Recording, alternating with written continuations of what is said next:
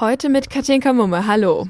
Der Frühling kommt so langsam in Osthessen an und was gibt's da Besseres als einen Ausflug ins Grüne? Mein Tipp, die Landesgartenschaugärten machen so langsam wieder auf. Letztes Jahr konnte man nur mit Eintrittskarte rein, jetzt sind sie offen für alle.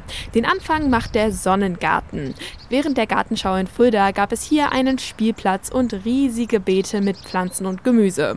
Und was kommt jetzt? LGS-Geschäftsführer Markus Schlag erklärt. Also wir haben hier natürlich, wie in allen anderen Parkteilen auch, die temporären Wechselflorbeete zurückgebaut. Das wird mit Rasen wieder angesät.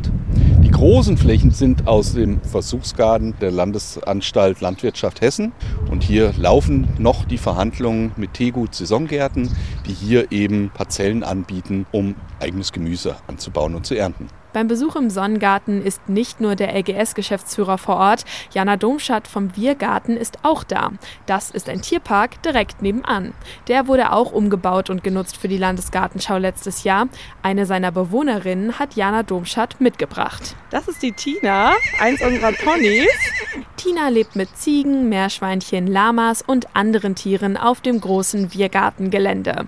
Auf den Tierpark kommt auch eine aufregende Saison zu. Der Besucherbetrieb startet bei uns immer am Donnerstagnachmittag bis Sonntag und am Anfang der Woche haben wir geschlossen für die Besucher und da gibt es eben den Pädagogikbetrieb, wo die Leute kommen können und in die Gehege gehen können, wo wir gemeinsam mit den Tieren spazieren. Deswegen üben wir jetzt hier auch schon fleißig, wo wir lernen, was die Tiere so brauchen zum Leben, um glücklich zu sein, wie wir achtsam auf sie zugehen können. Der erste Garten ist wieder offen, auf andere müssen die Fulda noch etwas warten. Markus Schlag erklärt, warum es beim Schmuckstück der LGS, dem Aueweiher, noch dauert. Wir bitten da um Verständnis gerade am Aueweiher. Da hat uns uns das Hochwasser jetzt nochmal zurückgeworfen. Und momentan bei der Witterung kann man wirklich keine Erdarbeiten durchführen. Es ist einfach viel, viel, viel zu nass und das braucht einfach noch ein bisschen. Der Aueweiher lässt noch auf sich warten. Die anderen Gärten sollen in den kommenden Wochen und Monaten öffnen.